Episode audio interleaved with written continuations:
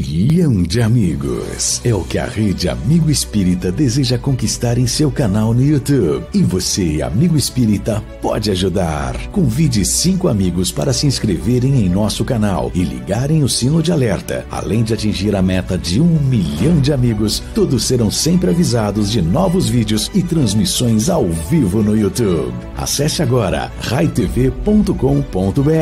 Rede Amigo Espírita, divulgando, instruindo e unificando.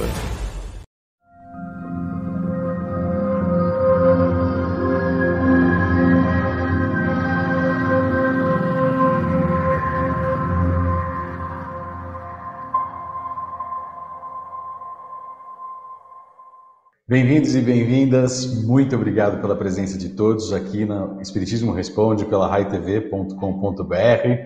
Envie sua pergunta, sua dúvida para espiritismoresponde.raitv.gmail.com e a gente mais uma vez nessa noite de sábado com a presença do nosso querido irmão de jornada, Wagner Gomes da Paixão. Boa noite, Wagner. Boa noite, Márcio. Boa noite a todos aqueles que nos acompanham no Espiritismo Responde. Que Deus possa nos abençoar nesta noite. Assim seja.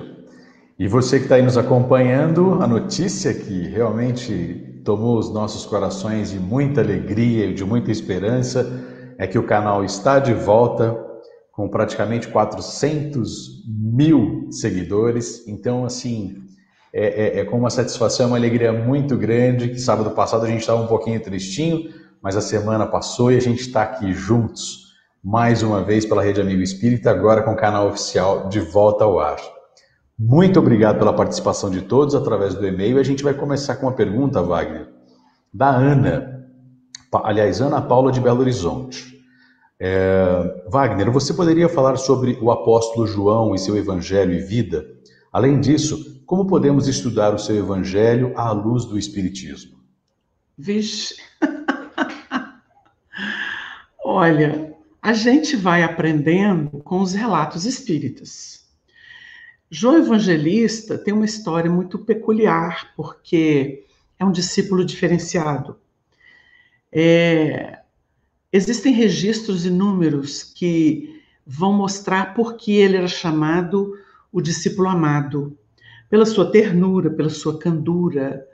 João desenvolveu uma capacidade de amor é, independente de comparação entre os discípulos, porque aquele colégio, cada um tem um papel representando é, o que seriam as prerrogativas humanas na humanidade. Então, cada um representa, vamos dizer assim, uma peculiaridade, uma, uma tendência da humanidade. Então, aqueles doze representavam a humanidade inteira diante do Cristo. Mas João ele tem uma história diferente porque ele é o que fica e vai envelhecer na tarefa. É, não somente ele tem um evangelho marcadamente espiritual, bem diferente de ficar relatando fatos, fenômenos comuns. Os chamados evangelhos sinóticos são os anteriores, porque eles têm passagens em comum, e isso comprova os fatos e os fenômenos acontecidos com Jesus, mas João vai se ocupar com um evangelho profundo, vivido, laborado. E ele teve tempo para isso, né? Ele foi o último discípulo a partir da terra, e quando ele foi, ele foi muito idoso. E ele teve oportunidade de trabalhar uma espécie de interpretação ou de cultivo do evangelho junto de discípulos muito destacados e teve um papel na Ásia Menor, naquelas cidades que são estudadas e que são inclusive citadas no Apocalipse, porque as tradições do Evangelho com João elas vão alcançar o âmago da proposta, o âmago da proposta de Jesus. E se a gente quiser, por exemplo, ter uma ideia do trabalho de João, aquele livro Ave Cristo, ele vai trazer muito subsídio, porque os discípulos de João, os que aprenderam com João, eles vão fundar uma igreja em sua homenagem numa cidade que chamava Lugdunum, na Gália. é, nas Galhas, naquela região, onde hoje é Lyon. E ali uma história muito bonita de testemunho, de, de estudo do evangelho aprofundado, vai ter vez. Então você vai ver um, um Plotino, você vai ver é, grandes nomes que estiveram privando com ele, que vão levar essa tradição ali. E fora aquelas cidades, Esmirna, Laodiceia, né, todas elas da Ásia Menor, que são estudos interessantes. Então, o que a gente poderia dizer para nossa irmã é que o Evangelho de João é tocado de espiritualidade, tocado.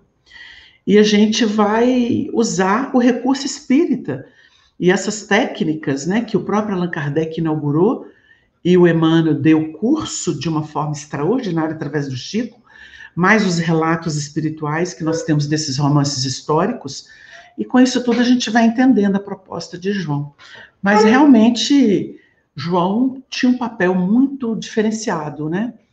Jesus chega a afirmar que é, que ele deveria ficar, né? Que ele tinha que ficar. É, quando Pedro no Evangelho questiona sobre ele, ele fala assim: "Que te importa a ti? Segue-me tu, segue-me tu". Então é o seguinte, ele não tem que preocupar com o outro, né? Mas ele teve uma uma expressão muito grande. Depois ele vai voltar como Francis de Assis e a gente vai ver a beleza da, da expressão dele, né? Rede viva ali, é, sub, cada vez mais sublimada.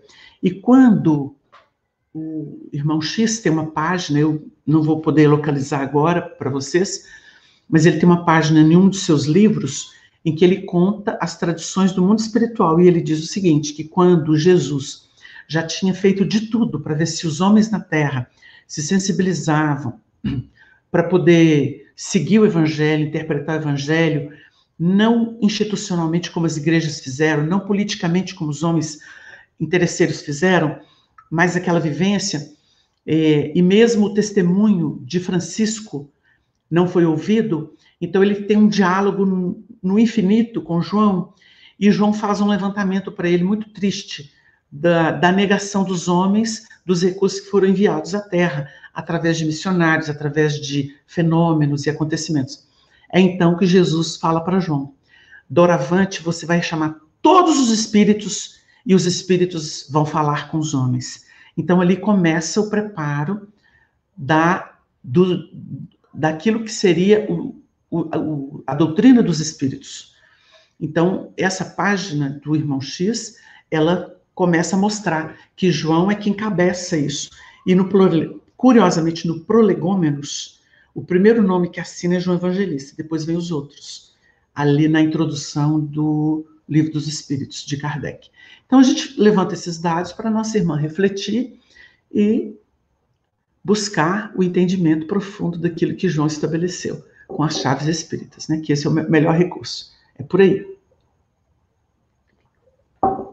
Muito bem. Uh, Jaci, caro irmão Wagner, divulga-se na internet um pensamento dito espírita a respeito de alienígenas que vêm nos visitar muitas vezes com intenções cruéis.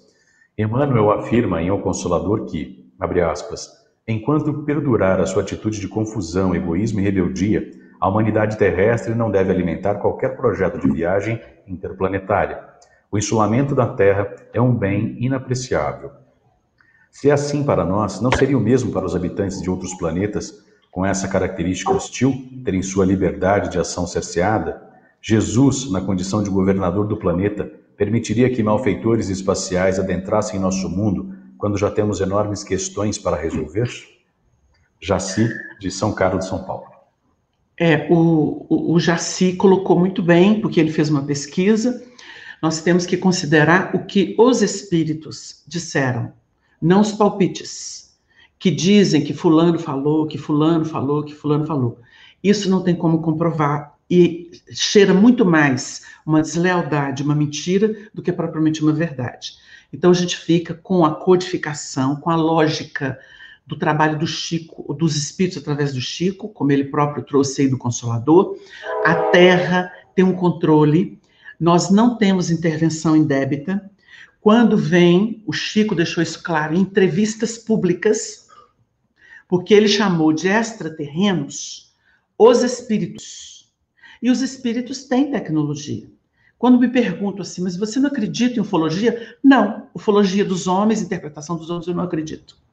Não acredito, acho uma bobeira, principalmente para espírita acreditar nisso, porque os homens criam um sistema, é que nem eles fizeram com o evangelho, é que nem eles interpretam a presença dos espíritos, dão poder para os espíritos que os espíritos não têm. E Kardec veio trazer a verdade sobre os espíritos. Então, é uma ciência que estuda o mundo espiritual. E a partir dessa ciência, você sabe o que é possível e o que não é possível. Então, não há intervenção indébita. Esses espíritos maléficos são controlados. Nós temos, por exemplo, um paralelo. Você tem reunião mediúnica. Você tem no livro Instruções Psicofônicas uma página que fala sobre os arquitetos, os arquitetos espirituais. Ele, o, o espírito que manifestou através do Chico vai dizer das cintas magnéticas que protegem uma reunião mediúnica, tanto ao redor dela quanto acima e abaixo. Todos os espíritos malfeitores são controlados.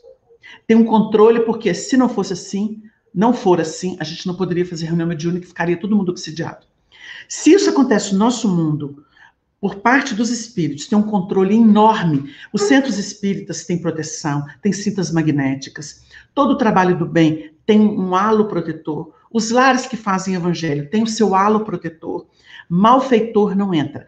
Para falar dos da terra. Muito mais os de fora. Muito mais espíritos inferiores fora da terra. Eles não podem. Eles, eles para entrar na terra, eles teriam que infiltrar-se na energia do Cristo, que abarca a terra. Isso é impossível. Impossível. Como contaram é conto da carochinha. É para fazer menino ter medo e dormir, às vezes até fazendo xixi na cama. Então, doutrinariamente, é reprovadíssima essa ideia. Reprovadíssima. Pode estudar a codificação, conectar com a obra de Chico Xavier, que vocês vão ver que não tem nada disso. Isso é fantasia de cabeça de gente que, infelizmente, percorre, é que nem médio que inventa, que tem reencarnação no mundo espiritual, é tudo antidoutrinário. Tudo isso é antidoutrinário. Então vamos ficar com Jesus e Kardec, vamos abandonar essas teorias esdrúxulas, mesmo que elas venham contada por pessoas que falam que ouviu da boca de fulano de, de. Não tem como comprovar isso, e isso não passa pelo crivo doutrinário. É o que a gente poderia dizer para o nosso irmão, que até já trouxe um parecer muito sensato do benfeitor Emmanuel. A terra está muito bem guardada, como os dons psíquicos, isso também é a frase de Emmanuel, estão muito bem guardados. Não adianta especular que vai usar médio para isso, para aquilo, porque não funciona. Não funciona. Só quando tem permissão do alto, tá bom? É isso que a gente poderia dizer. Muito bom. O Elton Elohim, ele agradece pelo constante despertar e ele pergunta: como se conversa com Deus? Olha, a gente não tem uma equação para conversar com Deus, mas a gente tem uma equação que a gente aprendeu com a doutrina e com o evangelho. Deus está no âmago, ele não está lá fora, porque o reino de Deus não vem com aparência exterior. Então, na verdade, quando você faz a viagem para dentro de si próprio, no autoconhecimento, no levantamento dos seus dados, e que você vai tirando o cascalho, né? Você vai tirando aquelas capas e que você vai entrando no âmago do seu ser, quando você começa a desativar as impressões sensoriais periféricas, os interesses é, da, do, do cidadão, da personalidade, e que você vai entrando na alma, aí você vai encontrando o poder divino. Se você encontrar o poder divino de si próprio, naquele profundo autoconhecimento, quando você não leva nenhuma capa, nenhuma presunção, mas você se visita como quem precisa beber de uma fonte que ainda está intocada, porque existe muito cascalho ali tampando ela, ou rodeando ela. Quando você se banha nessa intimidade, aí você faz contato com o divino. Porque você pode falar dos mundos siderais, você pode falar do mundo infinitesimal, você pode falar do fluido cósmico nas suas múltiplas manifestações, dos espíritos da escala de impuro até puro, você pode estudar Jesus, mas tudo isso, tudo isso é apenas codificação de processos. Enquanto você não, fazer, não fizer enquanto você não, não realizar essa incursão interna ao âmago de si mesmo, aquele âmago que não tem palavra que descreve, não tem linguagem que possa expressá-lo. Aí a gente encontra Deus. E é o que a doutrina dos Espíritos está tentando fazer com a gente. Tudo que a gente estuda nos remete a nós próprios. A gente viu aí, o povo está procurando justificar é, mal da terra com ET, com bobagem de espírito ruim que infiltra aqui, com tecnologia. Não é nada disso. O mal surge sempre das criaturas que não fizeram contato consigo próprio.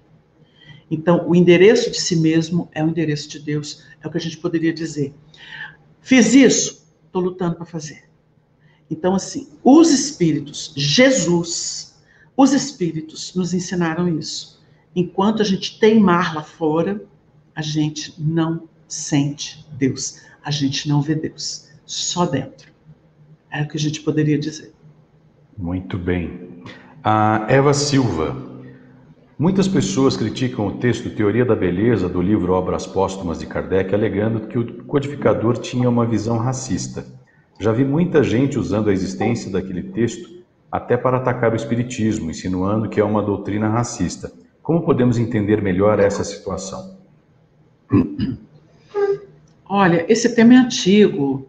A gente já viu até na época do Nestor Mazotti na FEB, quando a gente convivia muito com ele lá. A gente viu o Nestor pedir ao Haroldo, na época, né, bem engajado com a FEB, com, começando o seu trabalho do Evangelho, ele pediu para o Haroldo, como juiz, fazer uma nota que seria anexada, porque houve um problema em Salvador, que por causa da questão racial, e processaram a obra de Kardec, proibiu. Aí houve uma negociação em juízo, né, para que essa nota fosse aditada às futuras edições da obra, é, dizendo que, que aquilo era uma opinião de época, era uma comparação corriqueira entre os cientistas, não opinião propriamente de Kardec, mas era um parecer que Kardec pensou da época. E lembrou-se muito que o livro Obras Póstumas reuniu vários textos que estavam esparsos. E nem todos. Há comprovação de que nem todo, não há comprovação de que todos os textos sejam de Kardec.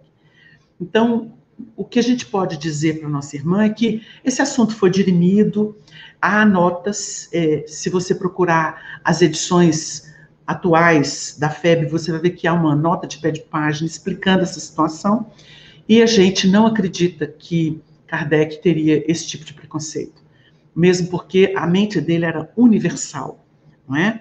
Então é preciso dar contexto ao texto, né? Numa época realmente em que a Europa ditava normas, em que havia muitos abusos, né? A escravidão ainda estava em voga em muitas regiões, a precariedade da vida, a evolução era muito precária, né? Não tinha luz elétrica, não tinha automóvel, né? Naquela época de Kardec. É, ele escrevia a bico de pena. Então a gente vai ver que tudo era muito diferente.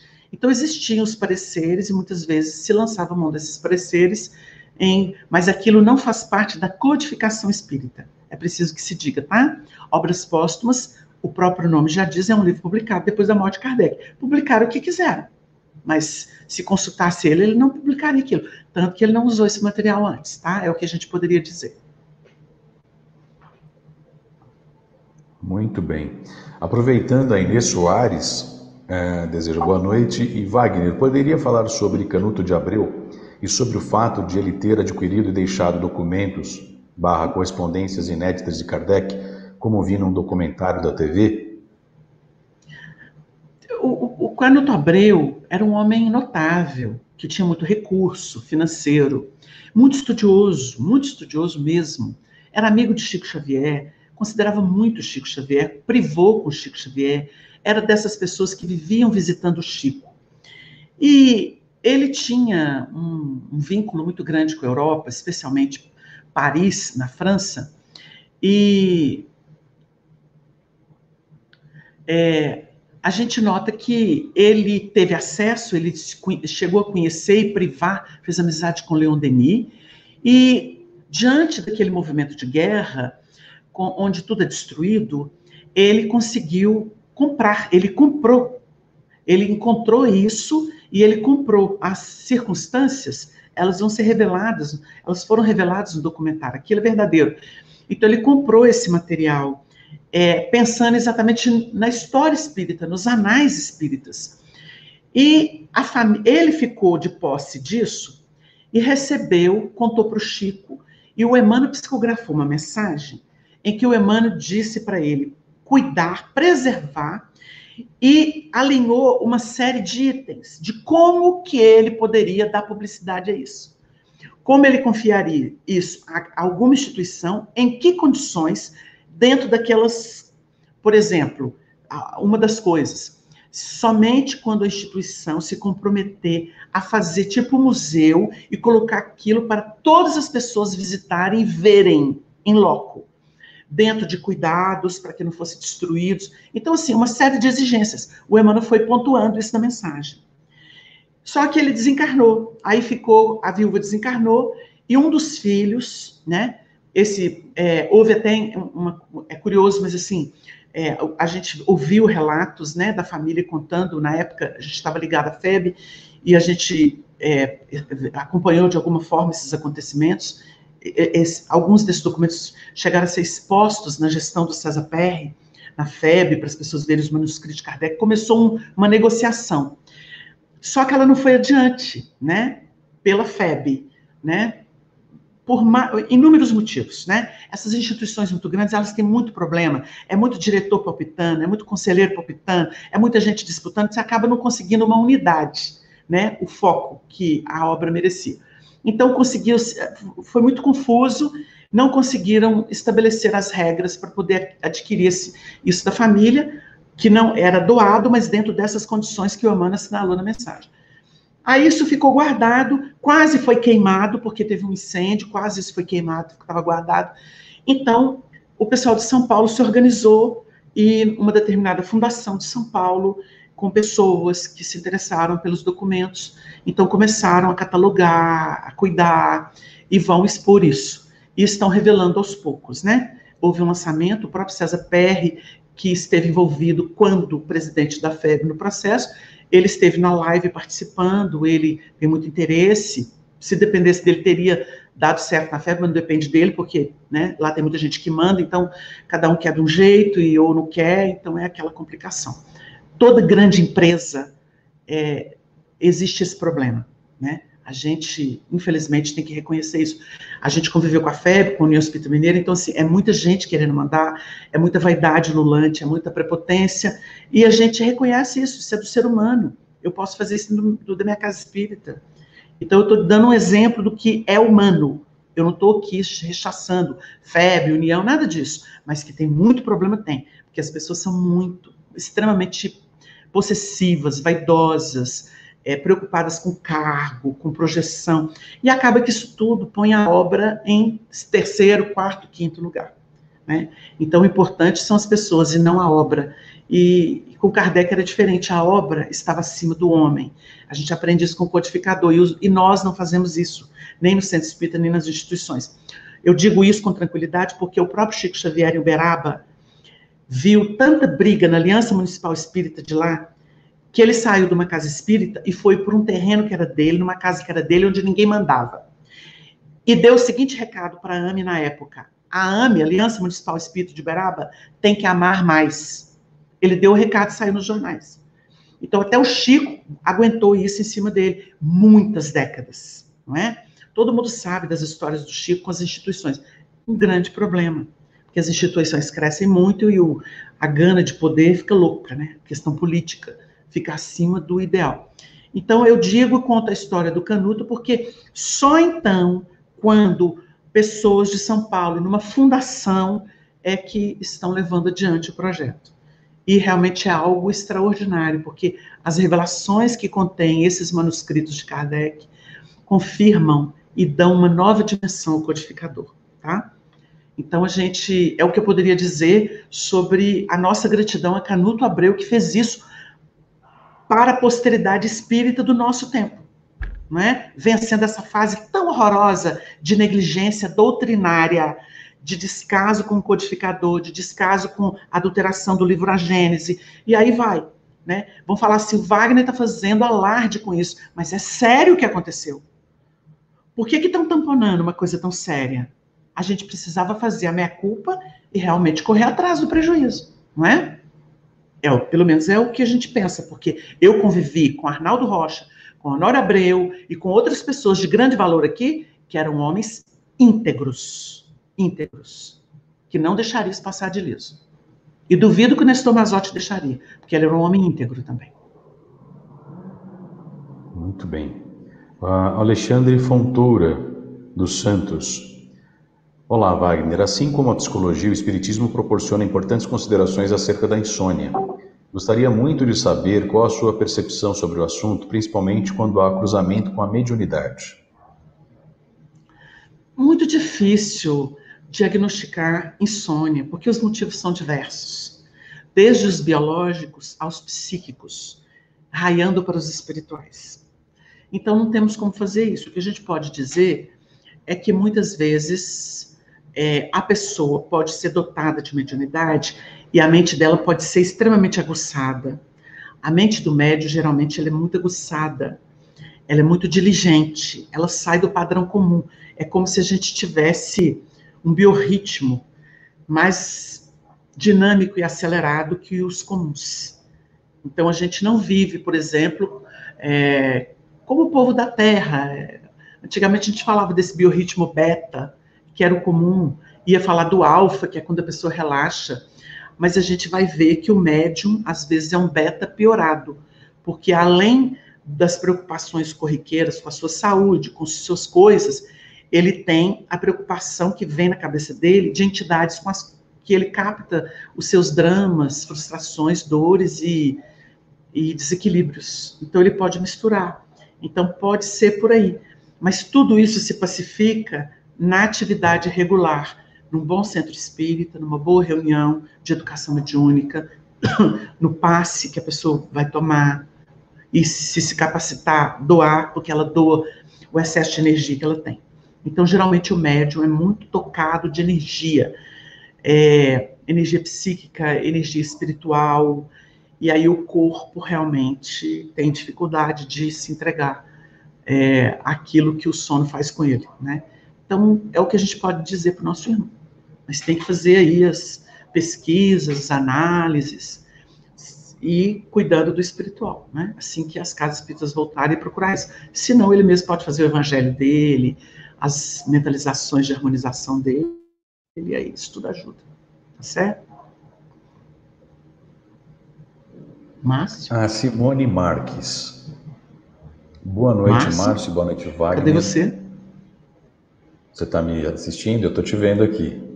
Você sumiu? Acho que as, o pessoal o pessoal estava comentando a respeito de conexão aqui, que eu estou lendo no chat. Provavelmente deve ser a conexão de banda larga. Ah, tá. Então, de vez em quando, até mesmo o áudio lhe dá uma picotada e a imagem também. É, mas a Simone Marx está tá picando. desejando boa noite. É, mas agora melhorou. É, muita paz a todos os corações. Ela gostaria de saber, é o melhor, ela gostaria que você comentasse, Wagner, a passagem do Evangelho quando Jesus diz: Deixe os mortos o cuidado de enterrar os seus mortos. Não consigo entender essa passagem. Obrigada pela atenção e por esse programa que nos traz tantos esclarecimentos. Deus abençoe vocês. Um abraço paterno, Simone, de Santa Cruz do Rio Pardo, São Paulo. É, interrompeu caiu a sua e a minha. Eu acho que é a questão do deixar os mortos, o cuidar de enterrar os seus mortos, é isso? Exatamente. Tá. É uma passagem, como muitas das de Jesus, das de Jesus, em que ele usa metáfora, ele usa uma figura de linguagem.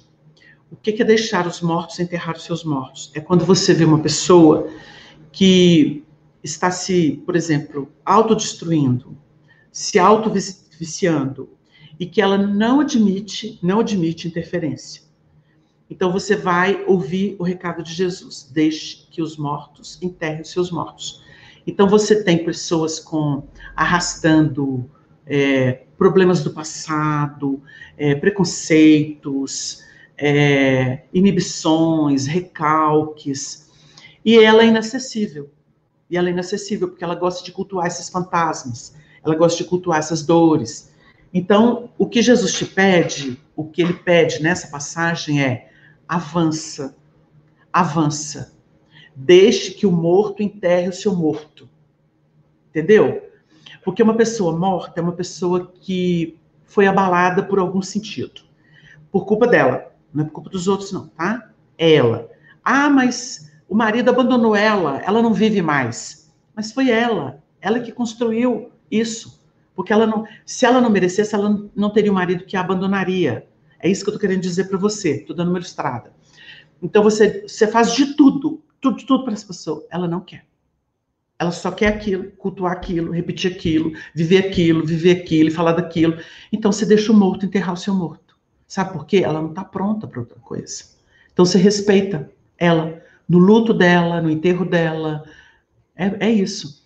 Olha, gente, algumas pessoas podem dizer assim: não, mas não é falta de caridade.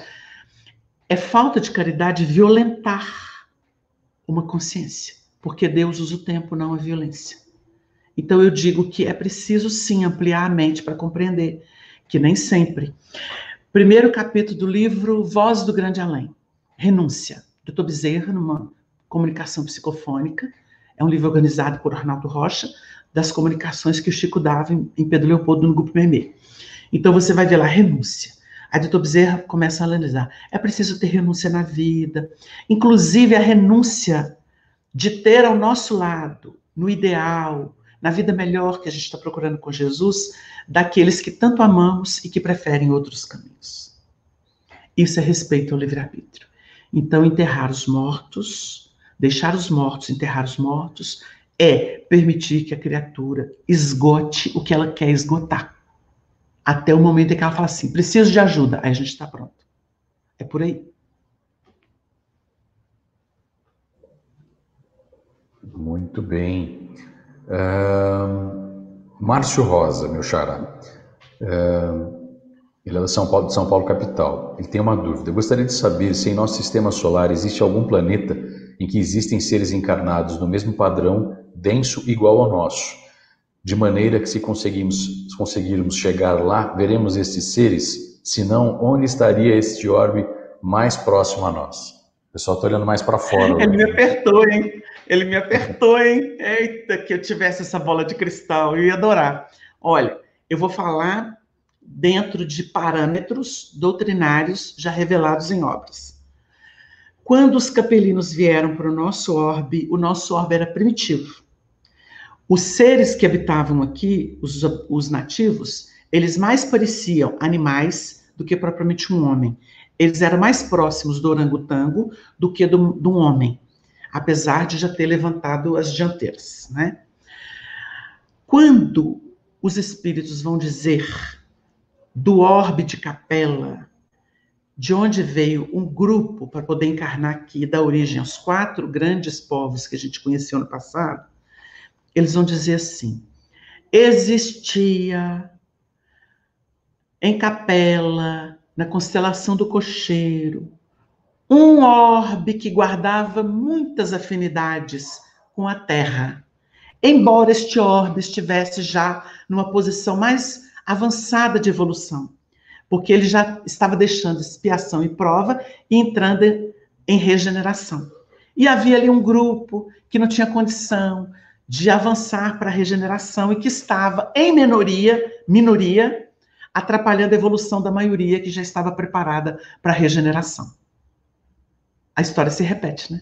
Porque a Terra está passando por isso agora. É uma minoria que atrapalha a evolução da maioria, que não é ruim, que não é tão viciada. Então, é esse grupo menor que vai embora daqui. Então, a gente viu que os espíritos disseram, não foi no sistema solar, foi no sistema de capela, na constelação do cocheiro. Então, vocês vão entender que, com essa revelação dos espíritos, a gente depreende que aqui no sistema solar não há um mundo parecido com a Terra, que tem identidade com a Terra, que se a gente for, a gente vai ver seres parecidos com a Terra. Marte foi visitado pela mãe do Chico, Dona Maria João de Deus, e pelo irmão X. Eles foram visitar. A mãe do Chico escreveu isso para ele num livrinho, né? Cartas de uma Morta. Ela vai relatar essa visita que ela foi fazer com um grupo de espíritos, em termos de pesquisa. E Humberto de Campos também vai relatar. E os dois vão dizer que Marte é mais evoluída. E a gente está pesquisando Marte, descobriu que agora tem água e tal, tem alguma similitude. O que, que a gente depreende? Marte deixou de viver, a gente acredita que Marte, isso é, isso é uma hipótese, tá? A gente acredita que Marte já esteve mais física, por causa dos registros que se encontram lá de água no subsolo, e aquilo tudo. De, a, a evolução se deu e eles avançaram muito. A gente pode definir época? Não. Eles avançaram, então eles têm uma, uma, uma organização em, em bases é, fluídicas que ultrapassam a nossa dimensão aqui da Terra. O nosso sistema tridimensional, a, a vibração da nossa matéria, os estados em que as encontramos aqui. Então, eles ultrapassaram isso. E o Chico dizia assim: não adianta usarmos os recursos ópticos que são da Terra, para a matéria da Terra, para detectar vida em mundos que têm matéria radiante ou super radiante. O Chico falava isso. Então você vai entender que, ao que depreende-se dessas visitas de espíritos a Marte, na era nossa, Chico Xavier, dizendo que, com certeza, a matéria lá é radiante. E por isso ela não é detectável como a nossa pelos instrumentos nossos que foram desenvolvidos para o nosso tipo de matéria. Então, é o que a gente pode dizer para dar uma ideia, mas a gente não acredita que seja possível encontrar um planeta que tenha essa afinidade. Então, você pergunta assim: para onde vão esses espíritos? Não sabemos. Porque Capela evoluiu, né? avançou. A gente pode. Tem espírito aqui que evolui, sai daqui e vai para Capela. E de Capela vai para Sirius porque há uma conexão entre esses sistemas de mundo, por causa de registros espirituais que nós temos na obra espírita. Mas nós vamos perceber que a Terra já está fornecendo contingente há algum tempo, ou seja, espíritos que estão saindo daqui, que não reencarnam mais aqui, para mundo que é primitivo e que tem algum, alguma afinidade com a Terra. Então, nós temos mundo compatível para isso. Em qual sistema a gente não pode dizer, porque não foi revelado por médios idôneos. E a gente não pode confiar em palpite de qualquer um. Então é por aí. Wagner, o João Pedro Baetá Neves, no livro Religião Cósmica da Lavra do médium Wagner Gomes Paixão, o expositor Sócrates faz exposições acerca da ordem universal e da perfeição das leis de Deus. Gostaria de saber por que não há, neste livro, o reconhecimento de Sócrates de que a doutrina espírita é a evolução de sua filosofia. Seria interessante se o irmão Honório fizesse um paralelo com os grandes temas da filosofia socrática registrada por Platão. As narrações descritas no livro somente têm a intenção de veicular uma única explanação do mestre da filosofia ou pretende demonstrar uma face do espiritismo como religião cósmica? Olha, o que eu entendo da obra, né, porque o Honório conseguiu avançar pelo infinito, é, auxiliado pelos seus tutores de muitos e muitos anos, né, que ele já trabalhava com esses benfeitores. O que eu depreendi da obra é que ela confirma Deus, Espírito e Matéria, que é exatamente a proposição sintética de Allan Kardec no Livro dos Espíritos. Ele vai debulhar isso e quando a pessoa estuda evolução à luz da doutrina espírita, ela vai entender, o Honório quis mostrar que evolução é um tema cósmico, que o estudo de evolução que ele realizou aqui em bases espíritas, conectada com o evangelho, é uma expressão cósmica, porque ela engloba Deus, o Criador, com suas potências de Criador, espírito e matéria. É isso que eu depreendi da obra. Agora, o pensamento dela é muito profundo e abrangente mesmo. E a gente nota que eu, pelo menos, ao digitar, a, analisar depois, eu fui ver que essa obra retrata, sim, que a doutrina espírita é a chave para poder entender aquilo. Porque religioso tradicional, filósofo comum, não dá para entender aquilo tudo que fala, não. Só com chave espírita. É o que eu depreendo. Mas é, o, como diz Honório, o grande público, os estudiosos doutrinários, é que tem que manifestar sobre o, sobre o trabalho. Tá certo? Uh, o Eli de Campos, a Eliana, melhor dizendo, né? Eliane de Campos, de Maringá, no Paraná. Por favor, Wagner, você teria algo a falar sobre o aparecimento de zumbido no ouvido e a espiritualidade? Desculpa, não estou rindo de você. É porque eu custei entender zumbi, aí eu pensei dos palmares, aí zumbido. Zumbido. Olha, é, tirando aquilo que pode ser um distúrbio mesmo do ouvido, porque tem muita gente que tem zumbido no ouvido e vai no médico, aí vai descobrir problema no labirinto, ou do martelinho, ou da, da formação. Então, tirando isso, é, a gente vai perceber que o, o, zumbido faz parte de um processo de é, desbravamento de sensibilidade auditiva. Ele pode fazer, eu não estou falando que é, ele pode fazer. Porque a pessoa que tem audiência e vai desenvolver esse recurso de, de, de percepção espiritual, ela vai ouvir é, barulhos muito, muito desagradáveis. Muito desagradáveis. Eu tive época, pessoalmente, para ajudar nossa irmã, em que a sensação era que me deram um tiro de um ouvido no outro. Parecia um tiro, assim, que furava o meu cérebro. Era um barulho horroroso, um barulho horroroso. Mas era alguma sensibilidade mais rudimentar, tá? Agora, esse persistente, se não é um problema físico, que as pesquisas médicas vão dizer para a pessoa, pode ser o indício de alguma percepção auditiva em nível espiritual. E ela pode acontecer de duas formas. Porque eu conheço pessoas que sentem esse zumbido e a sensação dela é que ela ouve isso como um karma, como uma, um débito. É, ela, ela, é como se a mente dela registrasse esse zumbido permanentemente, até para desassossegá-la. É, é passível de, de harmonizar isso? Sim.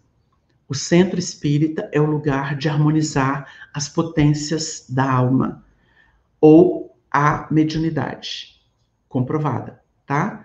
Ou potências anímicas em distúrbio ou a questão mediúnica mesmo. Então, assim, é possível, tá? Não pode ser kármico ou pode ser mesmo processo do desenvolvimento. Tem que observar, tem que ver o tempo e tem que procurar o recurso além do físico espiritual, tá certo? Uh, a Iriliane Lima, presumo que ela gostaria de ouvir sobre a parábola da figueira seca à luz da doutrina espírita.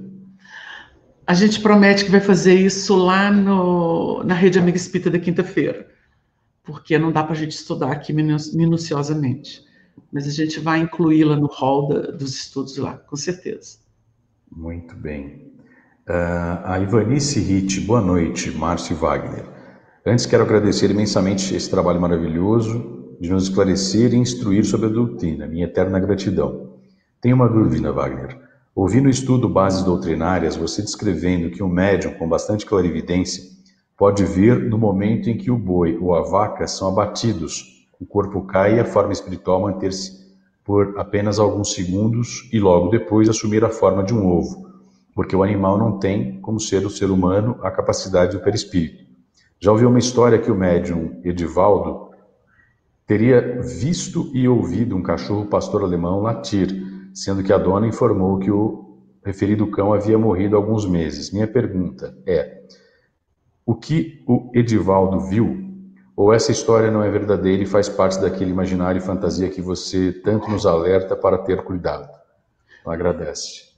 Não, é possível sim.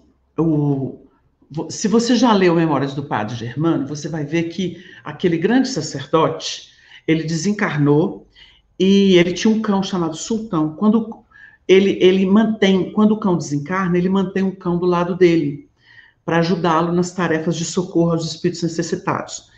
E no nosso lar, no livro Nosso Lar, você vai ver que existiam aqueles, aquelas, aqueles espíritos que visitavam os umbrais para socorrer as pessoas que tinham condição de ser recolhidas de sofrimento, daqueles ambientes inóspitos, cheios de miasmas, e eles usavam cães, né, com seus recursos de farejadores ou de audição, e uma ave que existia no Antigo Egito, era muito cultuada no Antigo Egito, o ibis. Ele é citado ali. Então você vê que existem animais no mundo espiritual.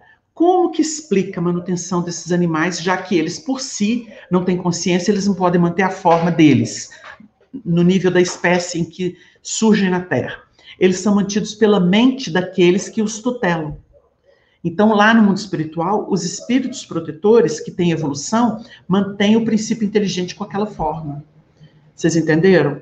Então, por exemplo, é, quando o Divaldo conta do cachorro, o cachorro pode ter sido ali man, mantido a forma naquele lar é, espiritualmente por alguém da casa que tinha afeto por ele, que havia desencarnado e que tem poder para mantê-lo sim. São espíritos mais esclarecidos que têm técnica para isso. O, o mesmo aconteceu com o Chico Xavier. O cão Lorde, que era do seu irmão José, é, mataram o cão, ele agonizou e o Chico viu o irmão buscá-lo logo que ele desencarnou. Então, ele não se tornou um ovo que ia grudar na madre de uma cadela. Ele foi levado para o mundo espiritual com José, na forma do cão Lorde. Então, assim, são coisas muito bonitas que a gente vai observar, mas elas têm nuances, tá? Não é fantasia, não. É, realmente o animal pode ser mantido com seu dono no além se há um, afeto, há um, um, uma capacidade mental superior dele que tinha um cão ou o animal e que quer mantê-lo junto de si no além. Isso é permitido, tá bom? Isso acontece muito. O Dinaldo Santos, aqui no chat, ele pergunta: por que Rusteng, que nunca teve contato com Kardec, exceto por uma carta que Kardec criticou sua falta de caráter científico, é aceito por espíritas brasileiros? Ah, sei lá, meu filho, vai entender isso. Eu digo que é, é mais ou menos a mesma história de pessoas que aceitam afirmações, por exemplo, fantasiosas. Há pouco tempo, teve uma pergunta de um cara que tocou num assunto que é polêmico, né, e que os espíritas de instituições sérias não se manifestam em relação a ele, e os panguás, como Wagner, que tem que falar porque estuda doutrina espírita sério, há anos com gente séria. Então, assim, tem que se expor nesse sentido. Falar que é entra aqui escondido e abduz pessoas e faz mal para as pessoas. Me engana que eu gosto, não é? O que existe é ataque espiritual nas obsessões. E existe tecnologia no mundo espiritual, que pode ser vista em algumas circunstâncias. Mas isso é muito diferente dos sistemas que eles criam, dentro de entendimentos puramente humanos e muito fantasiosos, que chocam com a doutrina espírita. Então, se eu sou espírita, eu tenho que falar de doutrina espírita. E eu tenho que falar o que a doutrina ensina e o que ela não ensina, o que ela prova. O que é maravilhoso e sobrenatural, eu tenho que rechaçar. Porque isso não faz parte das leis cósmicas que o Espiritismo esquadrinha estuda, com universalidade. Então, a gente entende que Rusteng eh, fez adeptos porque o povo acha melhor é, adotar determinadas ideias fantasiosas esdrúxulas do que estudar algo que realmente é coerente, lógico e compatível com a justiça divina. É o que eu posso dizer. O José Barros é Sou português e tenho 45 anos, e desde os quatro anos que vejo os desencarnados, e na altura, como criança, tinha medo, como é natural. Mas cresci sempre vendo e vejo hoje e ouço eles falando. Nunca fui a uma casa espírita, até porque onde moro, e mesmo nas cidades perto, não há casas espíritas. Como posso eu evoluir com este dom de Deus? Se você vê desde cedo, e você tem essa idade que você citou, o processo de lida com isso evoluiu muito. O que você precisa para evoluir mais é estudar obras que explicam, é, que dão exemplo, explicam o que é isso, além do livro dos médios, que é obrigatório, desculpa, obrigatório, você pode, por exemplo, estudar obras do espírito André Luiz que vão tratar da mediunidade. Né? A coleção do André Luiz, várias obras tratam da mediunidade. A principal chama Nos Domínios da Mediunidade. Tem uma outra obra, para quem veio ouve espírito, que é da Dona Ivone Pereira, que é Devassando o Invisível. E o Recordações da Mediunidade também. Então, existem alguns títulos que seria muito interessante você ler para você qualificar o seu trabalho de visão e audição dos espíritos. Porque aí você tem uma, uma consciência melhor da mediunidade, como ela pode se dar, e, e os, os, os exemplos que essas obras vão dar do aproveitamento disso, do cuidado, da filtragem. Então, você vai aprender muito com essas obras. Você evoluiria muito com elas, mesmo não tendo um centro espírita perto, tá bom? Anina Santos, quando faço culto no lar, ao ler o Evangelho, me dá muito sono e fico bocejando direto. Fica difícil para ler e se concentrar na mensagem. O que poderia ser isso? Devo continuar com o culto no lar? Sim, é um, é um tipo de sensibilização. Como você está buscando uma questão espiritual, você pode estar revelando, pode, hipótese, tá? você pode estar se revelando uma pessoa sensitiva, sensitiva, que está sendo envolvida vibratoriamente por entidades. Entidades que podem ser necessitadas ou mesmo benfeitores, porque é muito comum o médium chegar para o trabalho e eles começar a se sentir muito é, sair do corpo, ficar mais apacentado no clima do recolhimento, da prece. E o bocejamento tem a ver com eliminação de energia. Você vai eliminando energia através desse sistema. Ele tem explicação, tá? É como se você eliminasse energia. Você vai respirando, aí você vai tirando o excesso de gás carbônico do corpo, mas você vai eliminando também toxinas, energias que você pode estar captando de entidades, de espíritos, ou que já estão com você e que você não percebia por causa do, da correria da vida. Então, é um processo de exoneração. É, a gente controla isso para não ficar exagerado, né? Senão a gente vira um leão abrindo o bocão e engolindo uma pessoa quase, numa reunião ou num trabalho, no estudo, num trabalho qualquer.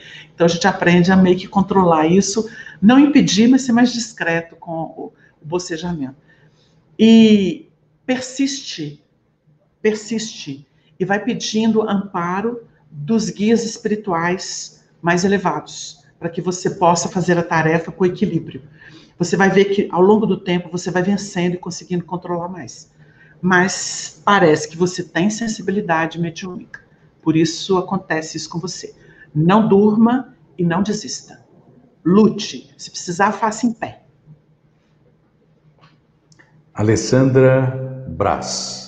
Meu irmão já desencarnou há 13 anos, mas era uma pessoa iluminada, sempre conversamos em sonho. No meu desprendimento, sonhei dois dias seguidos no qual ele me mostrava um bebê e que estávamos cuidando, mas no dia seguinte sonhei novamente com ele, onde me disse que iria reencarnar. O que você acha que ele estava querendo me dizer? Agradeço e aguardo a resposta. Eu não posso interpretar o sonho para você, porque sonho ele, ele tem simbolismos, né?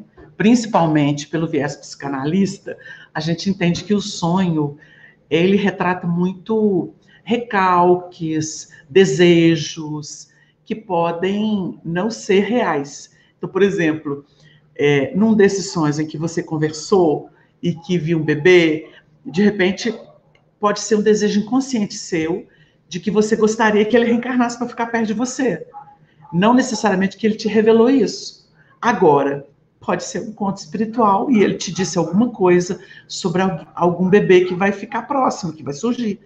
Então, assim, é muito difícil para gente que está fora, de fora, analisar. Por isso que eu estou te dando dois caminhos. Pode ser o seu desejo inconsciente, que se manifesta no sonho, a gente faz muita catarse através do sonho, ou você pode ter recebido mesmo algum toque espiritual. mas é você quem vai dizer. Porque quando a gente tem um encontro espiritual, a sensação é de encontro, ela é vívida. A pessoa acorda quase tocando a outra que estava do lado. Isso é, é, ela impacta a sensibilidade do, do, do que está sonhando com isso, o que está encontrando com a pessoa. E o outro não, o outro é assim, subproduto mesmo de elaborações internas que você desconhece e passa a reconhecer nos sonhos. Porque o sonho é um canal muito importante da gente poder se conhecer, de se estudar, né? Porque os sonhos revelam muito sobre nós, sobre as coisas que a gente não se confessa, sobre as coisas que a gente assimila sem reflexão e depois elas são liberadas, uma espécie de catarse. Tá certo? A Valdinéia Siqueira. É, gostaria de receber uma carta de meu marido que foi assassinado em 15 de 7 de 2002, Claudiomar da Silva Moraes. Eu estou só transmitindo porque é o respeito que nós temos de ler todas as mensagens dos nossos queridos participantes do programa Espiritismo Responde. Eu entendo que todas as pessoas têm muita vontade, mas a gente infelizmente não tem assim um Chico Xavier. Existem alguns médios idôneos no Brasil, né? É, Outro dia a gente estava observando um trabalho de pesquisadores, né, que inclui o Clóvis Nunes, o Guilherme Velho é, e outros nomes, em que eles estavam falando de médiums fraudando, né? E infelizmente isso acontece por má intenção ou por boa intenção. É, o médium tem que tomar muito cuidado com isso, porque carta não é uma coisa simples, né? E a gente não pode brincar com os sentimentos e com a credulidade das pessoas, porque isso é um crime horroroso para se responder depois. Então, é, a gente tem que ter cuidado. Não saia atrás de médios é, sem, sem critério. Não saia. Peça a Deus para você sonhar com Ele. Vai orando e pedindo a Deus para você vê-lo, para você ouvi-lo, porque existem outros canais a não ser uma carta né? E eles são mais seguros. Então você pode uma hora dessa fazer uma visita para ele ou ele fazer uma visita para você, vocês vão conversar e você vai ficar pacificada, porque você vai sentir a vibração dele. É melhor do que receber uma carta que você fala assim: "Ah, não reconheço ele. Ah, essa carta é suspeita". Porque tudo é possível, né, num mundo de transição como o que a gente está vivendo e com tantos problemas e escândalos que estão surgindo em torno até da doutrina espírita, né? não é só das outras religiões. O Espiritismo também está na Berlinda, com muitos dos seus processos, não é? Inclusive os mediúnicos. Entendeu? Então, eu sugeriria para você orar com sinceridade, sem ansiedade, porque Deus não nega o carinho, o amor, o alento, o consolo para os seus filhos que realmente têm sinceridade nos seus pedidos. É o que eu diria para a nossa irmã. Uh, André Alves. Cada princípio inteligente, é, abre aspas, né, se transforma em um ser humano. Posso entender assim? Repete para mim, eu dei uma boiada. Ela quer saber o seguinte: cada princípio inteligente se transforma em um ser humano? Posso entender ah, assim? Tá. Sim. A unidade a mônada, ou princípio inteligente, ou o princípio espiritual, não importa se ele estagia no mineral, no vegetal, no animal, e, e vai para diante, ele se individualiza e se torna um ser. Cada princípio se torna um ser. Então, vocês notem que Deus não para de criar, né? Então, o negócio é infinito, não tem como parar. É isso aí. Tá certinho o que ela perguntou. É a nossa querida internauta Vânia está perguntando a respeito do livro da dona Ivone. E ela aproveita e já perguntou aqui por que há muitos dirigentes espíritas que estão contra o magnetismo. Eu não acredito que são contra o magnetismo. A gente não pode é trocar o passe espiritual por técnicas exagerad exageradamente magnéticas, porque não é o nosso objetivo na casa espírita. Então eu entendo que por exemplo, tem autor aí que sofisticou tanto o estudo do magnetismo que quase que ele torna o passe um nada. E o passe é o quê? O passe precisa de amor. O passe é um processo mediúnico, embora ele seja um mediúnico não tão ostensivo porque uma pessoa de boa vontade pode dar um passe, mas o passe é uma atitude de amor. Basta você impor as mãos sobre a cabeça de uma pessoa e pedir a Deus, mentalizar a luz divina, irradiando bênçãos para essa pessoa. Ele é simples. Você vai trocar um processo simples por um estudo técnico de magnetismo, vai ser um doutor em magnetismo para sair magnetizando os outros. Isso não é o objetivo da casa espírita. Então, eu não acredito que eles são contra o magnetismo. Por quê? Allan Kardec era um magnetizador. E ele usou isso. Só que, na verdade, ele avançou. Seria o mesmo de eu dizer assim: ah, você tem que ser psicanalista para fazer atendimento, é, atendimento fraterno. Não, não tem. Você não tem que estudar psicologia, psicanálise para fazer atendimento fraterno. Você tem que saber doutrina espírita. E você tem que ter, principalmente, entendimento do evangelho. Porque atendimento fraterno é principalmente ouvir, dar colo. Não é pôr no colo, não, viu, gente? É acolher. Então é isso. É o que eu te diria sobre essa questão do magnetismo. Sobre a obra, no site do Grupo da Bênção, né? É, é grupodabencam.org.br. Aí você pode acessar lá que você pode fazer o pedido, tá bom? Muito bem. Uh, a Márcia Almeida, de Niterói, Rio de Janeiro. Aprecie seu bom senso e extenso cabedal de conhecimento sobre a doutrina. Por isso gostaria de elucidar uma dúvida. Se alguns espíritos não terão condições de migrar para um planeta de regeneração, e ao mesmo tempo sabemos que o espírito não retrograda, tais elementos teriam que encarnar necessariamente em planetas primitivos como missionários? Poderiam reencarnar em outros planetas de provas e expiações em condições menos adiantadas do que na Terra? Tudo isso é possibilidade, mas o normal é eles alavancarem a evolução de um mundo primitivo, por causa do cabedal que eles levam. O que você acha, você questionou que não retrograda, você pega um Jesus que vive nas estrelas, que faz parte da corte, que dirige o sistema solar no Sol, ele toma um corpo na Terra. Você acha que ele retrogradou? Não. Ele não perde o que ele tem. Ele desce sem perder altura. Então, os espíritos que estão indo para o mundo primitivo, eles vão ter uma adaptação, que é o que aconteceu com os que vieram de capela para cá. Ele veio debaixo de um profundo sono, o primeiro grupo. Profundo sono. Por quê? Como é que você, que tem um perispírito mais avançado, mais adiantado, você vai reencarnar quase que num corpo de animal? Porque era é, existe alma vivente, ainda não era o homem. A, a, raça humana mesmo, ela vai se definir com a chegada do capelino. Eles vão trazer caracteres raciais para o planeta. E eles vão inaugurar o Homo sapiens, ou, ou seja, o homem que sabe, né? Esse biotipo vem a partir da enxertia deles aqui. Mas antes eram os aborígenes, eram rudes, eram brutos. Então eles vão ter que reencarnar como filhos deles ou encarnar, primeira vez, como filhos deles. Então, eles vêm debaixo de um profundo sono. Quando eles se estabelecem aqui, começam os movimentos de percepção leves, e eles vão ser os, as geratrizes, eles vão dar o material genético para os que vão chegar numa segunda leve, na terceira leva, na quarta leva. Por isso que você vê simbolicamente lá, primeiro Adão, depois Eva, com base em Adão, depois Caim, depois. Abel. Você vê quatro etapas ali de desenvolvimento de possibilidades, entendeu? Mas aí você pergunta assim, mas eles não são missionários lá? Bom, se você quiser, você pode chamar de missionário um espírito sabichão, cheio de jogo, que começa a comandar os bobões que existem aqui. Isso é uma missão. Só que é uma missão ordinária, porque eles não vão ter fraternidade ainda.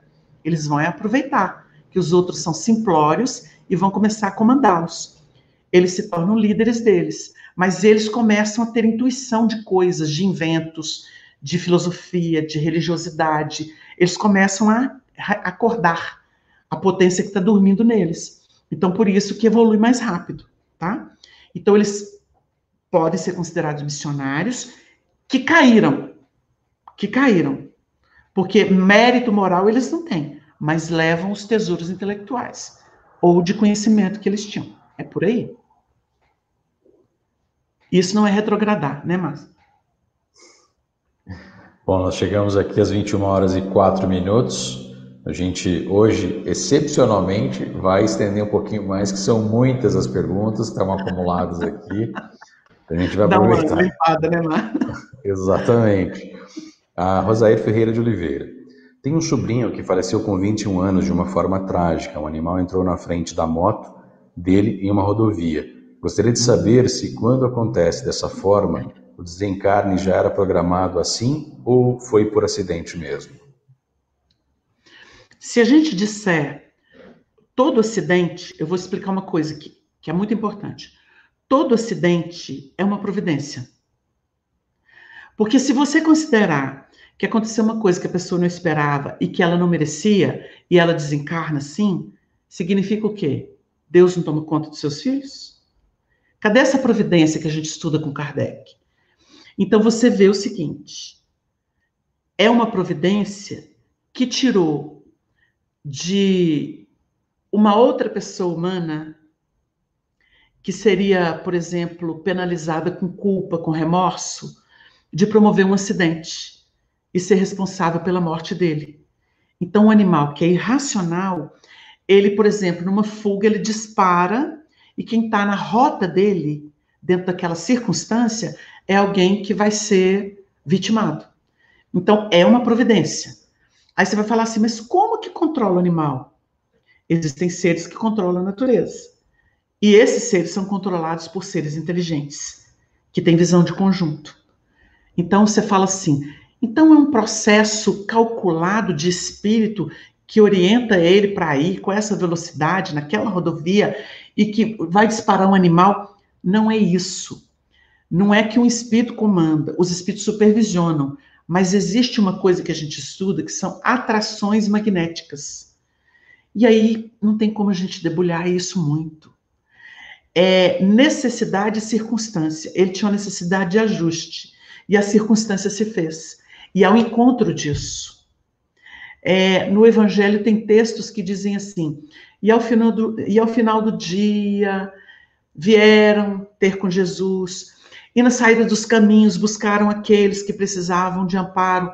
Final de ciclo. Então você vai ver que tudo tem o começo, o meio e o declínio, que não é o fim. Pode ser o fecho, o fecho de um ciclo para começar outro. Então a gente tem que entender isso na vida.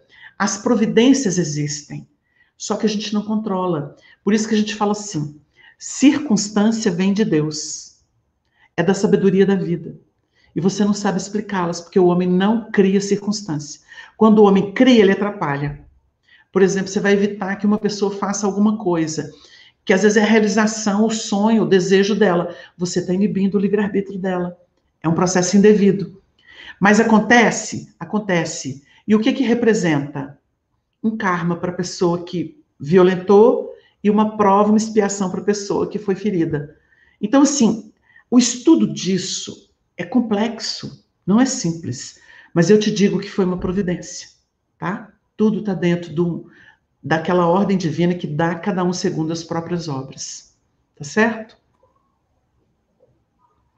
Muito bem. A Saliti Buzit está dizendo, ou melhor, perguntando, né, Wagner, há remédios que interceptam a influência obsessiva? Existem. Porque você tem canal, você tem a pineal, a glândula pineal, que irradia para o seu sistema nervoso desde o cérebro, é porque ela conecta com a pituitária. Então há uma conexão com o cérebro, com a ramificação nervosa. O que que essa medicação psicotrópica faz? Ela inibe a, essas conexões neuronais. Ela vai inibir na pessoa. Você vai ver que a pessoa que toma remédio de psiquiatra para um caso de inibição, Existem alguns medicamentos que eles são inibidores neurais e de sensibilidade nervosa.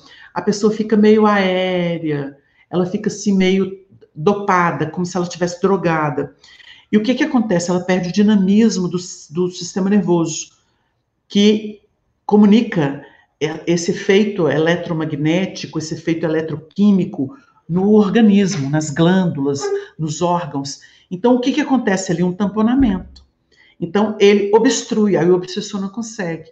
Então, por isso que muitas pessoas que não têm controle de influências, de lembranças, de processos, né, dificílimos de obsessão, eles são medicados. Até que eles possam ser trabalhados espiritualmente, ajudados, porque são processos de auxílio concomitantes. Você tem o auxílio da medicina e, e, deve ter o auxílio espiritual, dos passes, das preces, do, do evangelho que é feito né, com a pessoa, dos esclarecimentos, embora lenta, ela vai assimilando, ela vai cedendo. Então, conforme o caso, tem que bloquear mesmo. Eles são inibidores, sim, tá? A Kátia Schier. Adoro assistir o programa, muito esclarecedor. Recebi um convite de uma amiga para participar da visita de arcanjos em casa, não entendi nada. Mas em uma pesquisa, é, vi que esse ritual parece ser bem difundido. Não rolou porque achei muita pretensão pensar que arcanjos viriam e ficariam cinco dias na minha casa ou na de qualquer outra pessoa, já que aprendi que eles são espíritos puros e cá para nós, acredito que tenham missões muito mais importantes. Confere? Mas nessa minha busca deparei com algumas dúvidas. Jesus é espírito puro, então podemos dizer que Jesus é um arcanjo? Se aprendemos do átomo ao arcanjo, por que dissemos que o único espírito puro que, que conhecemos é Jesus? Se temos referências no evangelho de outros arcanjos, como Miguel, que veio a Maria, Rafael ou Gabriel. Isto é espiritualidade versus espiritismo? Obrigado a vocês, muita luz e paz. Wagner, você é meu companheiro deste isolamento. Obrigada. Olha, é, a gente ri da presunção humana, mas vamos fazer uma ressalva aqui. Se não criar sistema e achar que o homem domina arcanjo, anjo, etc., que isso é nomenclatura, nomenclatura católica, nomenclatura espiritualista. Então, você está me perguntando sobre nomenclatura. Se você estudar a escala espírita, você vai ver que é uma outra nomenclatura e ela é mais lógica. Você vai ver espírito puro, a gradação vai subindo até chegar no puro, né? Que poderia corresponder ao arcanjo, mas assim, é, você está trazendo uma doutrina humana é, dos homens de concepção humana para comparar com o espiritismo. Então é melhor você ficar com a nomenclatura espírita.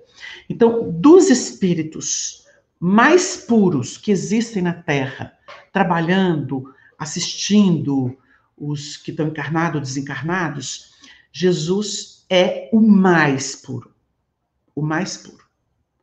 E ele se destaca tanto que é o governador do planeta e é o guia modelo.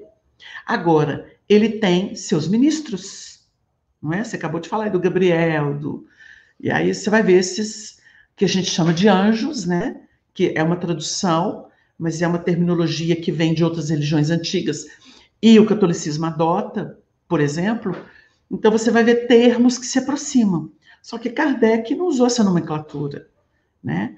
A resposta dos espíritos foi para dizer que do átomo à expressão mais pura, nós temos uma cadeia de vida, não é? Que é uma coisa teologicamente conhecida de muitos milênios. Então, é nesse sentido. Agora, é... bom, ela perguntou sobre arcanjo e tal. Sobre você o que eu queria fazer a ressalva. Se a pessoa chama, na crença dela, um arcanjo, um anjo, e vai falar o nome tudo, se ela faz com fé, se ela faz com amor, ela está invocando uma potência divina. Isso é uma prece. E a prece não importa a quem, né? Ela é, ela, ela é atendida se ela é feita com sinceridade. Às vezes a pessoa ora pelo pai, o pai não tem condição, ele pede mais alto, e o mais alto vai providenciar para a filha. Mas ele, ela pediu com amor, ela pediu com fé. Ela não exigiu do pai, ela não exigiu do irmão. Eu estou dando um exemplo, tá? Então você vai ver isso. Então não tem, assim, é, a doutrina espírita não tem compromisso com essa nomenclatura. Ela é apenas citada porque os espíritos citaram para dar uma ideia. E a gente entendeu. Mas Kardec estabeleceu novos termos, novas palavras, neologismos, para não confundir com o que já existia e que é muito empolado, tá certo? Agora, os homens são muito presunçosos de criar sistema e falar que os arcanjos vão ficar cinco dias na sua casa. Não existe isso. Isso é bobagem, tá? Isso é bobagem. Essa presunção pode levá-los a grandes obsessões. É que nem o povo que começa a reencarnar tudo quanto é espírito. Porque é médio, porque é espírito, fala assim, ah, fulano reencarnou, fulano. Médio, criatura humana nenhuma domina o mundo espiritual. Tanto é que Kardec até hoje não voltou. O próprio Chico falou isso em público. Ele não voltou até hoje. Vocês entenderam? Então o povo fica reencarnando, reencarnando. O espírito pode dar palpite, mas não significa que ele vai ser obedecido. Só uh, o Rodrigo Máximo aqui entrou falando que já mandou várias perguntas e nunca foram respondidas. Você mandou duas e uma já foi. Uh, a respeito, a pergunta foi qual a sua opinião sobre o destaque de Humberto de Campos, deu a Rustem, e o Wagner já respondeu em outra já, oportunidade, tá? Já. Então, eh, para não ficar triste, a gente vai perguntar a respeito do bônus hora, que ele está preocupado. É, bônus hora é antidoutrinário. Ele quer saber que Chico foi levado ao nosso lar para verificar um loco que André Luiz escreve no livro homônimo. Ainda não consigo encaixar o conceito tão material de bônus hora na condição, perdão, na codificação de Kardec. Wagner, poderia falar um pouco de como uh, percebe esse conceito? É o Rodrigo uh, de Vargem Grande. Rodrigo, o que eu posso te dizer é que a codificação te dá as linhas gerais, ele te dá as leis universais, mas ele não especifica. O Chico teve um trabalho de especificar e falar de zonas intermediárias, da erraticidade. E ali, em nosso lar, ele está muito próximo da Terra. Então, ele copia modelos da Terra, só que sublimando isso, porque ali há um propósito de sublimação. A colônia é inspirada pelo Evangelho regras de bem proceder, a moral evangélica. Então ele pega os costumes humanos brasileiros, os costumes sociais do Brasil e dá uma ordem mais harmônica para ele. O bônus hora é uma representação. É uma contagem de horas positivas para estimular as pessoas que desencarnam e que são acolhidas nas zonas espirituais e que ainda não têm uma consciência cristianizada eles não têm ainda um hábito do bem, porque o bônus hora é bobagem para um Bezerra, para um Emmanuel, para um Chico, para uma Sheila, para uma Meimei, para um Honor Abreu. É bobagem. Estão contando moedinha, não. Isso é para espírito que ainda precisa ser estimulado a fazer o bem. Como aqui, você vai no centro espírita, eles falam assim: você precisa ser melhor, vem fazer uma campanha do quilo, vem fazer uma visita enfermo com a gente, Aí você começa, ai, todo domingo eu faço campanha do quilo, que é a minha caridade. Aí vai chegar um dia que sua consciência abre para o infinito e você fala assim: eu tenho que amar. Aí você vai amar dentro de casa, você vai amar no seu trabalho, você vai amar na rua, você vai amar no centro espírita, você vai amar o da igreja católica, o da protestante, você tem amor por todo mundo. Aí você fala assim: que bônus hora, que campanhazinha de quilo quê? Eu tenho que amar, eu tenho que me entregar ao amor, e, e, e eu podendo fazer o bem para as pessoas, eu faço em tudo quanto é lugar. Você entendeu? É o que o Chico fazia. O Chico nunca teve uma instituição. Olha assim, você vai ver o Divaldo com uma instituição maravilhosa, histórica de décadas, prestando serviço para a sociedade. Você vai ver outros trabalhadores, médios, dirigentes com obras maravilhosas, é asilo, é para criança, é para velho, é assistência na favela. Blá, blá. Nossa, a gente já teve aqui 420 famílias morando em lona, a gente ficou anos dando assistência, não, não tinha recurso, a gente não sabia onde tirar, era tudo difícil, mas passa, passa. Não é? Aí os governos vão mudando, as pessoas vão mudando, progredindo, se promovendo, e aí vai passando, vai passando, né? Então você, você cria um recurso que aí você vira, dá estímulo, frente de trabalho para quem ainda não sabe fazer alguma coisa. Depois universaliza. Entendeu? Então é preciso entender na gradação e parar de comparar. Ah, a codificação não tem isso. Uai, se tivesse na codificação, o Chico não precisava trazer como uma ilustração do que é o trabalho crescente da caridade, da beneficência, da iluminação espiritual. Então é por aí, viu? Então, é, pega a sutileza que eu estou tentando te dar. Usa Kardec como seiva que promove entendimento dessas obras. Aí você não vai brigar mais entre obra de médico com a obra de codificação. Então ali você tem a, a estrutura grandiosa do universo, Deus, Espírito e Matéria. E a partir disso você lê aquilo que enfeita, aquilo que é transitório, mas é válido, que educa, que reeduca, que insere. Aí você vai entender a obra do Chico. Por aí. Uh, Wellington Consolação Gomes. É, durante a sessão mediúnica de grupo fechado, tive essa visão.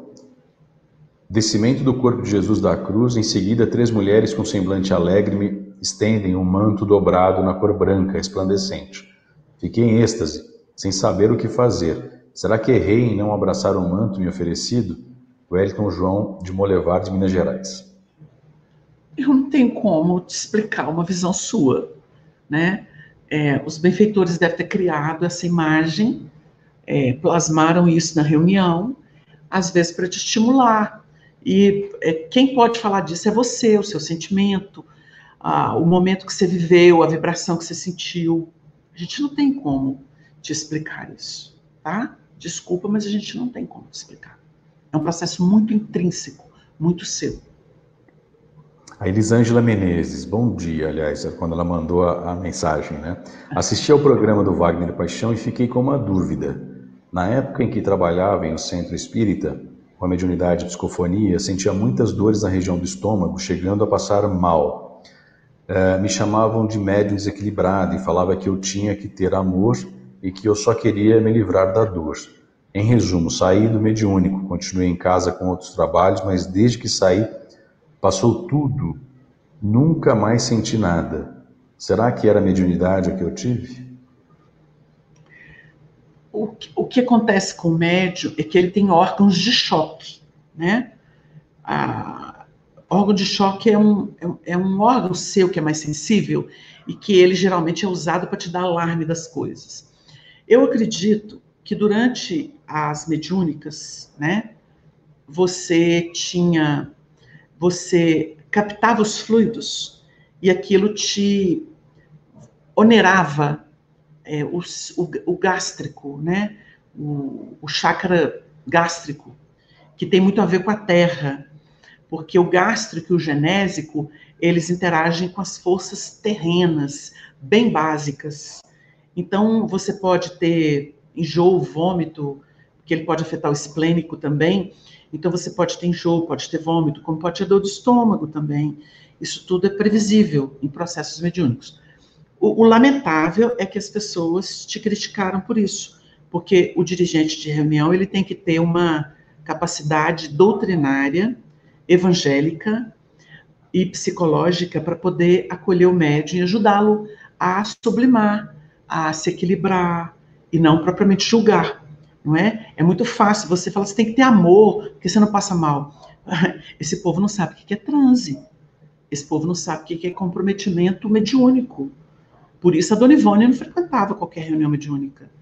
Por isso que o Chico não aceitava qualquer dirigente de reunião mediúnica.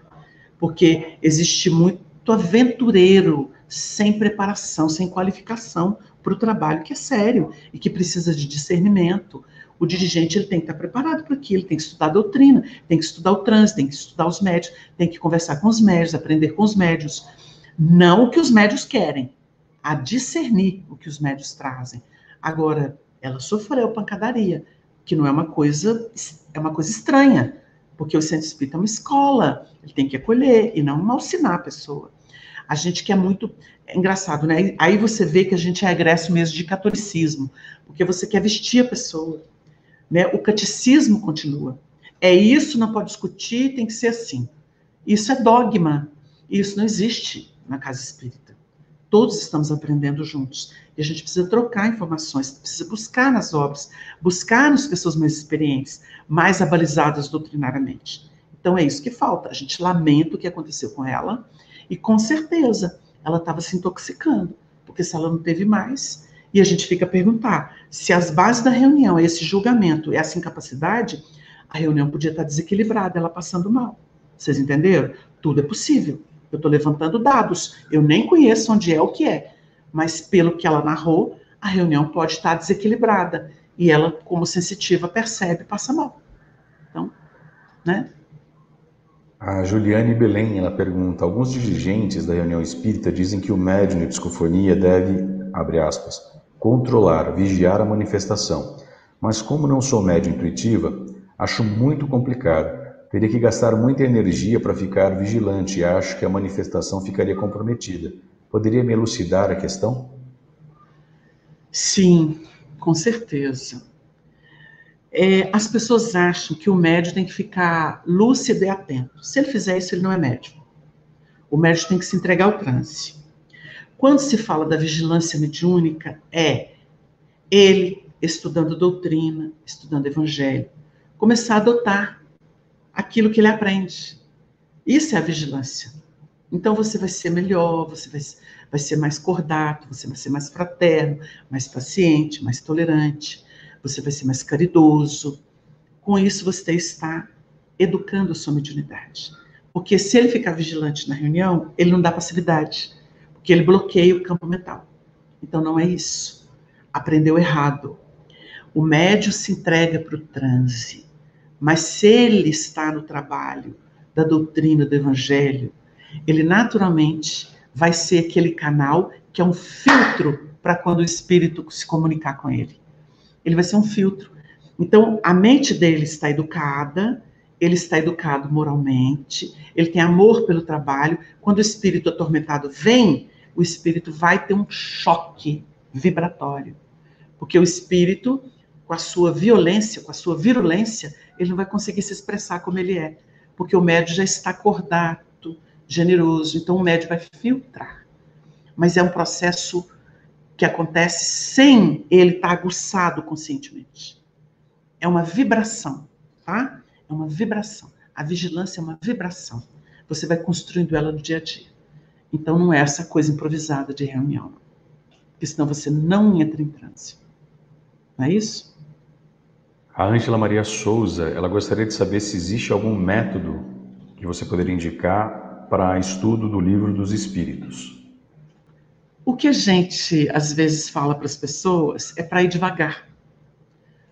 Pega uma questão, duas, três. Se o assunto está correlacionado, A, B, C, D, aí você vai. E aí você lê aquilo e você pensa naquilo, medita naquilo. Porque é difícil abarcar o livro todo. Então você vai por poucas questões. E aí você vai pensando naquele assunto, como é que ele se aplica à vida, como é que ele explica a vida. Aí você vai por etapa. Isso dá certo, porque você digere. Porque o, a leitura só, se você passa lendo, você pode não reter. Mas quando você mastiga, digere, né, poucas questões, e aquele assunto fica, você vai digerindo, isso significa que você está meditando no assunto. Isso é fixação, tá? Muito bem, Wagner. Uma hora e meia. Vamos, mais uma só? mais uma? Ok, vamos lá então. Deixa eu pegar aqui uma recente para que a gente Tá quase, a gente está quase chegando aqui no, no, no, no, bom caminho, vamos dizer assim, para ter as perguntas mais é, é, dispostas, né, para que a gente possa fazer realmente com mais tranquilidade. É, a Valéria Lisboa, o que dizer, sua opinião, dessa resposta? Perguntarem para um padre num bate-papo sobre o que ele achava do Espiritismo. Sua resposta foi: algo satânico porque acreditam em reencarnação ao invés de ressurreição para você comentar. Eu acho muito inoportuno. É, as pessoas querem forçar as pessoas de outras religiões a aceitarem o espiritismo. Isso é um problema da própria pessoa que faz esse tipo de pergunta. Porque vai ver que a pessoa também tem suas ressalvas. Porque quando você tem harmonia com a sua doutrina, você não impõe para ninguém. Você não impõe. Você sabe que aquilo é verdade. É uma questão de tempo. Você respeita os degraus, a cultura, a fixação mental das pessoas, emocional, com determinadas expressões teológicas. Então, para mim, é uma agressão, sabe? Eu acho que não cabe. É a mesma coisa de você perguntar para mim o catolicismo. Ué, é claro que eu vou falar pelo prisma espírita. E eu vou dizer que, para mim, não serve. Então, não cabe. Isso é, mu é muito inoportuno. É, é até uma grosseria. E o padre tem direito se ele acredita na doutrina católica e ama aquilo, ele tem direito de falar que é satânico, falar de reencarnação. Olha, uma hora ele vai desencarnar e vai ter que reencarnar, não é? Aí ele vai falar assim: não, eu estava equivocado. Mas deixa para a hora dele. Não tem que forçar ninguém. A gente fala para quem quer ouvir. Kardec foi muito feliz quando ele disse: o Espiritismo não faz proselitismo. A gente não sai por aí laçando pessoas para o Espiritismo. Porque eles dependem do senso moral. O Espiritismo depende do senso moral das individualidades. Se você está mais amadurecido com o senso moral, você já consegue entender esses assuntos. Então é bobagem ficar querendo pregar para os outros. Não existe isso. A gente não aprende isso com Kardec. Muito bem. Eu quero aproveitar a oportunidade para divulgar também, está aqui, ó, para você que está aí nos acompanhando, o lançamento pelo Espírito Ivone de Amaral Pereira, psicografia do nosso querido Wagner, para desconto especial. Está valendo ainda, Wagner? Tá, até dia 18, né? Até dia 18. Ah, sim, até dia 18, agora que eu vi aqui www.grupodabenção.org.br, sem os acentos e o cedilha, uh, 31993131304, é o telefone. É o WhatsApp, viu? Eu esqueci de colocar, é o WhatsApp. Ah, melhor ainda. Já, é a Andréia? É o WhatsApp, a Andréia atende lá o WhatsApp, encaminha, tá bom? Ah, maravilha. Um beijo para a Andréia, tô com saudades dela. Então fica aqui a dica, o espírito, o espiritismo moral, lançamento até o dia 18 de setembro, 30% de desconto, através do 31 99313 1304. O pessoal pode WhatsApp. voltar novamente depois à tela para poder visualizar e anotar certinho. A gente agradece de todo o coração a participação de todos, o envio das perguntas. Espiritismo Responde Rai TV, arroba gmail.com. É um grande prazer estar nas noites de sábado. A gente sempre começa às 8 em ponto e aí, mais uma vez, nós agradecemos a você, Wagner, pelo carinho, pelas respostas, por nos elucidar com tantas questões que a gente traz ao longo desses estudos pela doutrina espírita. Muito obrigado. Eu agradeço a oportunidade e desejo muita paz e alegria para os nossos companheiros que estão aí compartilhando conosco a riqueza da doutrina espírita. Obrigado, Márcio. Obrigado, Zé. Um abraço a todos, fiquem com Deus, muita luz, muita paz, mas acima de tudo, muito amor em vossos corações. Um beijo a todos e até o próximo sábado, se Deus quiser. Tchau, tchau.